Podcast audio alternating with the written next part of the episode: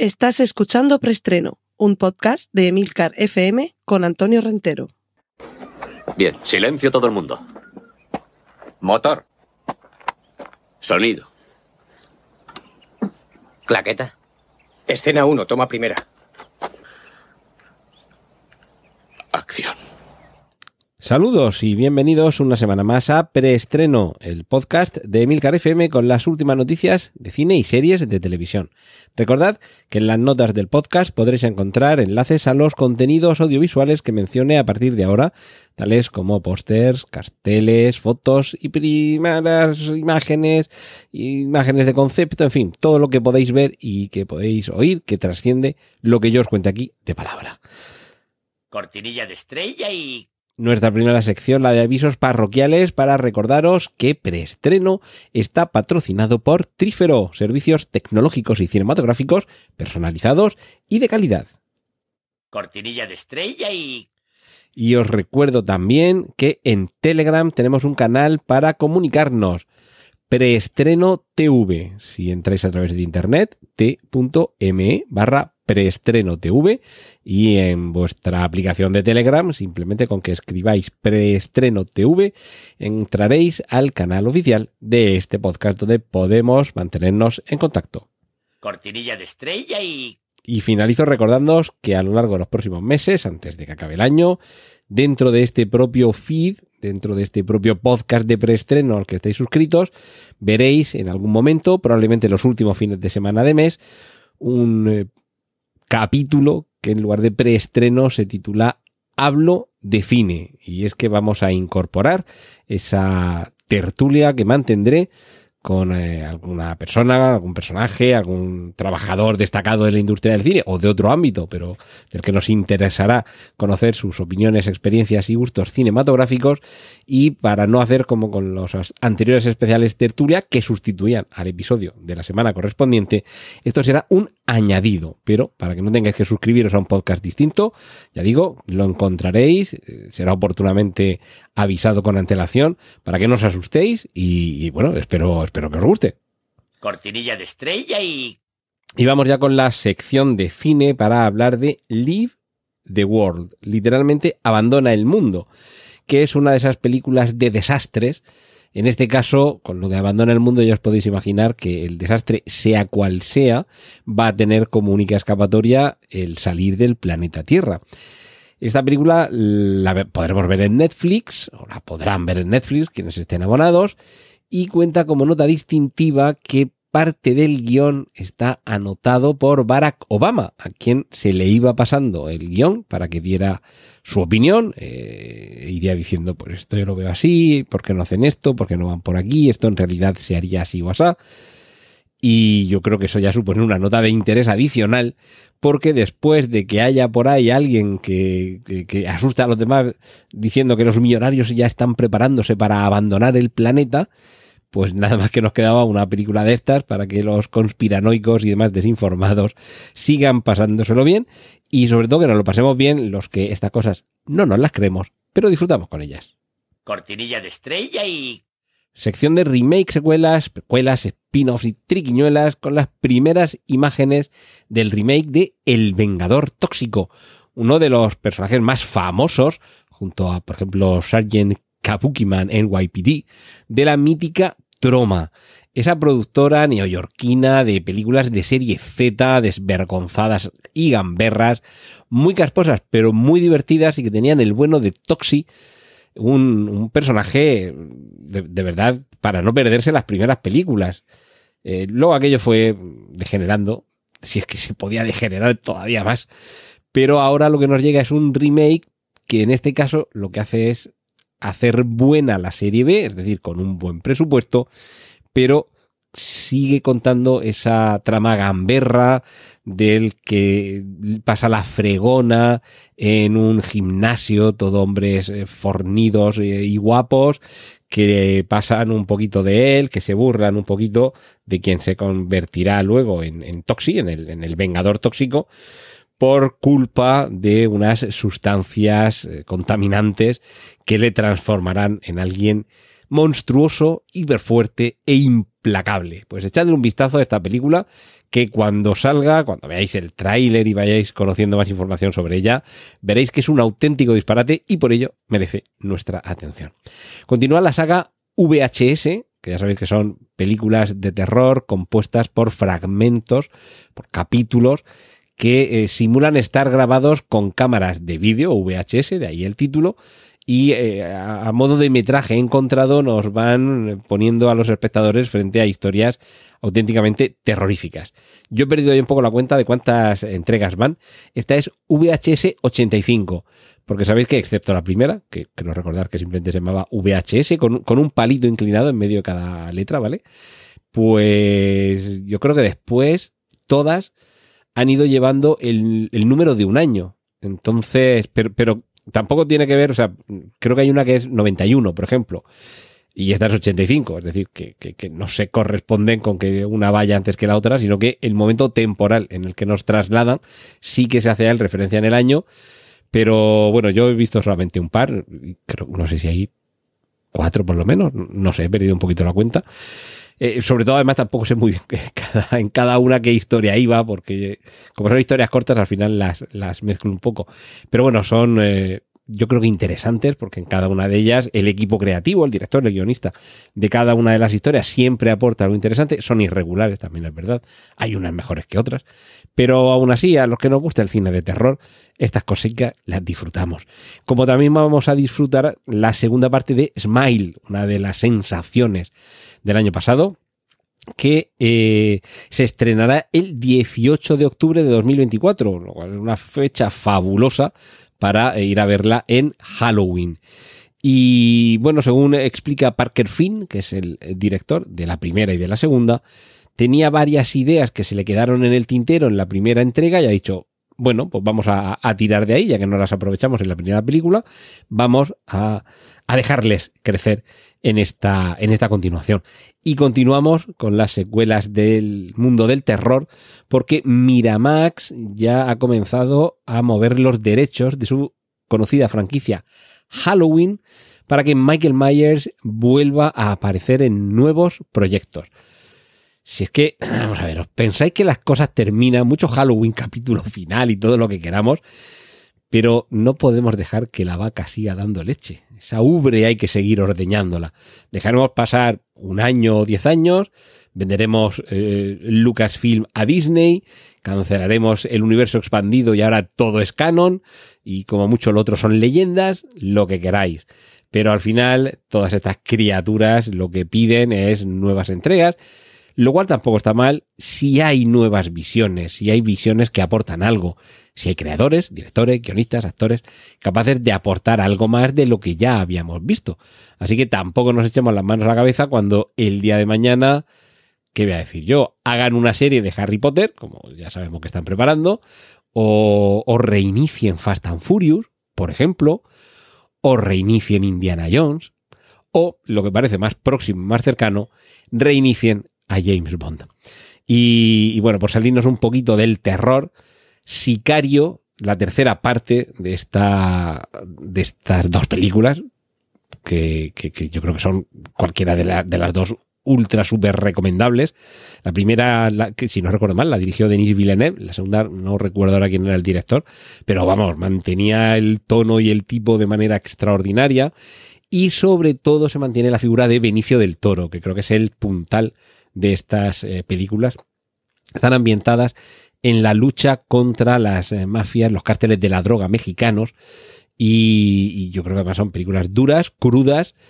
Con, bueno, hay un momento en la, en la primera, en el primer sicario, con, una música tremebunda. Y, todo ese momento del asalto a la, a la, a la zona que está soterrada, que, que, es vibrante a más no poder. Pues esto, en, la segunda parte, creo que era Sicario el Día del Soldado o algo así, me parece que era el, subtítulo, Sicario 2. Eh, iba por otros derroteros, pero no dejaba de ser una película también más que estimable. Y yo espero que como mínimo se mantenga ese nivel en este Sicario 3, que sobre todo si cuenta con Benicio del Toro, yo creo que cuenta también con toda nuestra confianza y ansia. Y finalmente, Han estado ahí unos meses que sí, que no, que peli, que serie, que serie, que peli. De momento parece que lo definitivo, ya sabéis que lo definitivo nunca lo es, pero bueno, de momento parece que sí. Lo definitivo es que Lando, la serie sobre Lando Calrissian, no va a ser una serie, sino que va a ser una película. Y bueno, yo creo que esto es una buena noticia en cualquier caso, sea serie o sea película. Personalmente creo que es mejor que lo conviertan en una película para que no suceda lo que ya ha pasado con Obi-Wan Kenobi, que el proyecto inicial estaba pensando pensado perdón, para ser una película, lo alargaron a una serie que yo creo que ahí sobraban minutos por todos lados y yo creo que fue una serie mm, deficiente. No vamos a decir muy deficiente, pero sí decepcionante y deficiente que podía haber dado mucho más de sí, que seguro que hay alguien por ahí con mucho tiempo libre que coge los capítulos de la serie, va cortando aquí y allí y sale una película muy buena. Y vamos a ver si ahora Donald Glover, que hizo fenomenal de Lando Calrissian en Solo, tiene aquí su vehículo de lucimiento. Y sería lo suyo, a ver si de alguna forma, primero con Solo y ahora con Lando, no sé si después tendríamos alguna otra película, Chewie, no lo sé, o alguna otra que eh, continúe ese universo que la verdad es que eh, a mí me parece injusto el poco éxito que tuvo solo. Y creo que sí que puede ayudar el que Lando no se convierta en una serie en la que se alargue más de la cuenta, se, se estire lo inestirable y que disfrutemos de algo contenido, que, que en ocasiones no hay que hacer una serie de lo que con una película ya basta para contar. Cortinilla de estrella y... Venga, nos vamos a las series con el tráiler que nos deja ya con ganas de que llegue el 23 de octubre para poder ver la segunda temporada de 30 monedas, la serie de terror de Alex de la Iglesia en HBO Max, cuya primera temporada fue fabulosa, incluso con algunos momentos de horror cósmico Lovecraftiano y, tentacular, que diría el compañero de Noviembre Nocturno, pero, pero no, nos deja con muchísimas ganas de más el final de la serie, así que echadle un vistazo al tráiler de esta segunda temporada. Y es posible que os pase como yo creo ya nos pasa a muchos, series demasiado largas, demasiado complejas y que sobre todo hace ya tiempo que, tuvo lugar la anterior temporada, cuando llega la nueva, que nos acordamos de la mitad de las cosas. Aquí hay dos opciones, que nos hagan un buen previously al comienzo o que volvamos a ver otra vez la primera temporada. No le perdamos miedo a volver a disfrutar de aquello que nos gustó. Y para los que os habéis enganchado como yo a The Bear, el oso, de ahí el título de nuestro preestreno esta semana, ese gracias chef que he tenido la inmensa suerte de que me lo diga un grandísimo cocinero eh, preparando yo una receta que va a estrenar él en su restaurante. Eso es, vamos, casi más que, que, mis recetas se, se, se, degusten en un restaurante, me, llega, me llena de orgullo y satisfacción y que el propio cocinero me salude y me diga buenos días, chef. Pues así es como se eh, autodenominan y cómo se denominan eh, entre ellos los protagonistas de The Bear, esta serie protagonizada por Jeremy Allen White, que con sus dos primeras temporadas yo creo que a los que somos un poco cocinicas nos ha dejado maravilladísimos y ya hay fecha de estreno para la tercera temporada que se podrá ver en, Disney, en la parte Star de Disney, si no recuerdo mal. Y, y, y, y, bueno, mm, se supone, se supone que de estrenarse, de estrenarse, sería en 2025, ¿vale? Pero lo malo es que por el momento no hay una confirmación oficial, ¿vale? La segunda temporada eh, yo creo que no concluye la serie ahí. Eh, no es que se quede con un spin-off, con un spin-off, con un cliffhanger de estos que digas, ¿y ahora qué pasa? No me dejes así. Pero bueno, no cierra, ¿vale? No es como el final de la tercera temporada de Ted Lasso que dices, si quieren pueden continuar, pero en fin, cerrarse se ha quedado todo bien cerradico y bien empaquetado. En Bear la cosa concluye, bueno, o sea, concluye bien en el sentido narrativo del término, pero se supone que esto continúa, no, no se ha quedado completamente zanjado todo. Así que se supone que habrá tercera temporada. De momento no hay una confirmación oficial, pero lo único que sí se ha barajado por parte de guionistas, productores y demás es que la continuación no va a ser inmediata y que como muy pronto, ya digo, tendríamos que esperar seguramente hasta 2025 o como mucho finales de 2024. Todo esto también dependiendo de que finalice, que parece que, ya está todo en vías de, concluir satisfactoriamente, la huelga de actores y guionistas, que sabéis que está teniendo lugar en, Hollywood desde antes del verano, yo creo que eran ciento y pico días, como tres, cuatro meses o una cosa así. Entonces, claro, eso también hace que se ralenticen muchísimos proyectos y por eso digo que no hay una confirmación oficial de tercera temporada de The Bear, pero sí que indican que en caso de que se le diera luz verde, inmediata no va a ser, entre otras cosas, por estas cuestiones, porque todavía no se han podido poner a escribirla. Y una serie que tengo muchísimas ganas de ver y que os eh, pongo el tráiler en los enlaces es El otro lado. Serie protagonizada por Berto Romero, Andreu Buenafuente y aparece también por ahí el genio de Nacho Vigalondo. Esto del otro lado seguro que os trae reminiscencias paranormales y es que por ahí va la cosa. Eh, Berto Romero interpreta a un personaje un poco al estilo Iker Jiménez, ¿vale? Pero caído en desgracia. Alguien que durante un tiempo lo, lo petó muy fuerte, como dice la juventud, en programas televisivos relacionados con lo paranormal, pero ha venido a peor fortuna. Mientras tanto, hay el gran rival, quien sí que está copando todavía los grandes índices de audiencia de programas de ese tipo de contenido, es el personaje al que interpreta Nacho Vigalondo, sería la némesis de Berto Romero. Y el detonante es que comienza a aparecérsele a Berto Romero el personaje al que interpreta Andreu Buenafuente, que sería algo así como su mentor, quien, quien le inició en todo este mundo de, del oculto y de la comunicación del oculto vendría a ser algo así como un eh, Fernando Jiménez del Oso. A mí la premisa me encanta. Yo de pequeño devoraba los programas de Fernando Jiménez del Oso. Según mi madre, yo le llamaba el hombre que lo sabe todo.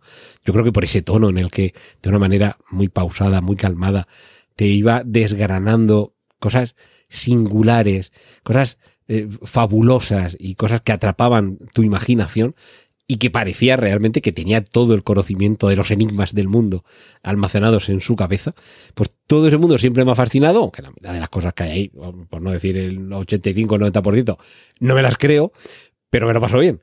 Y esta serie, además, con ese tono de comedia que podréis ver en el tráiler, yo creo que va a ser una serie muy divertida. Recordad el otro lado.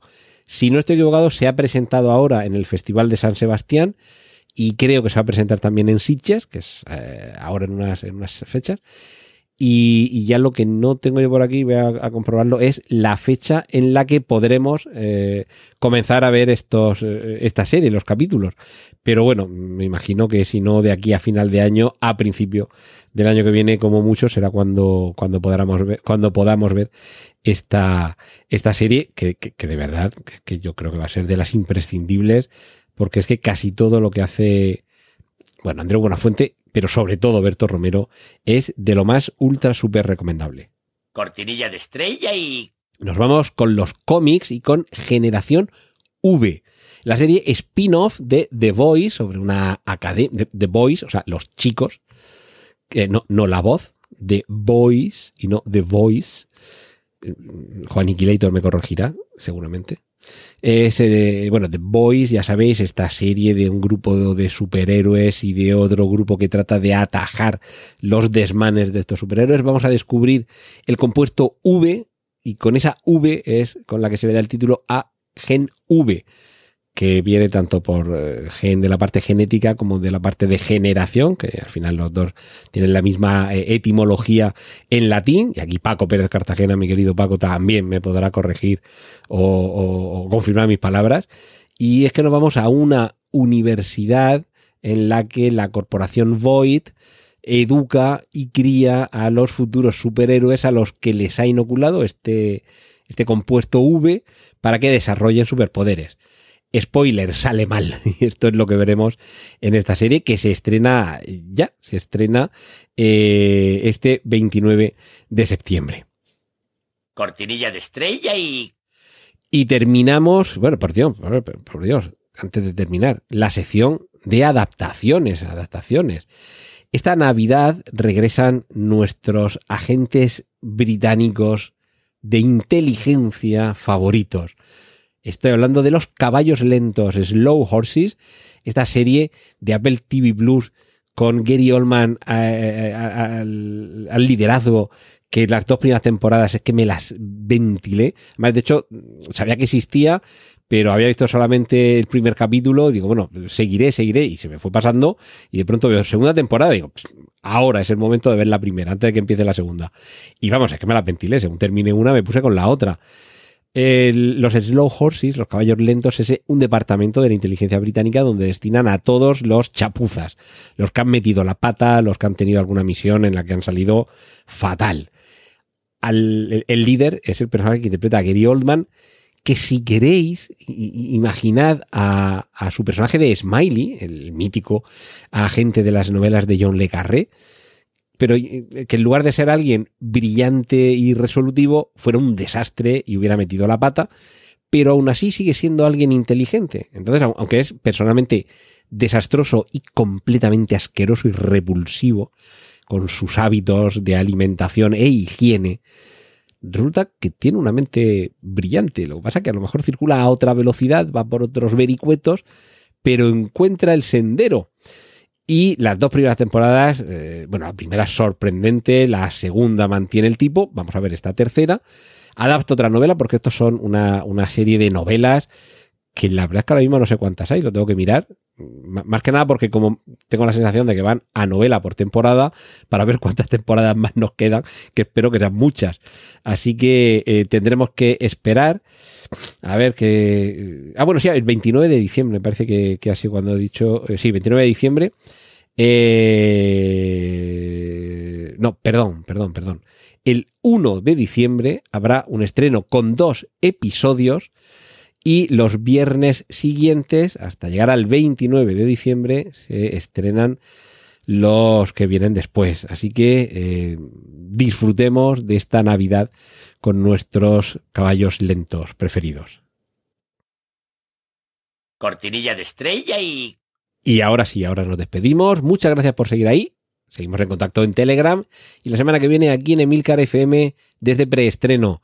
Recordad en Telegram, Preestreno TV. Un saludo de Antonio Rentero. ¡Y corten! Gracias por escuchar Preestreno. Puedes contactar con nosotros en emilcar.fm barra preestreno, donde encontrarás nuestros anteriores episodios. Genial, la positiva.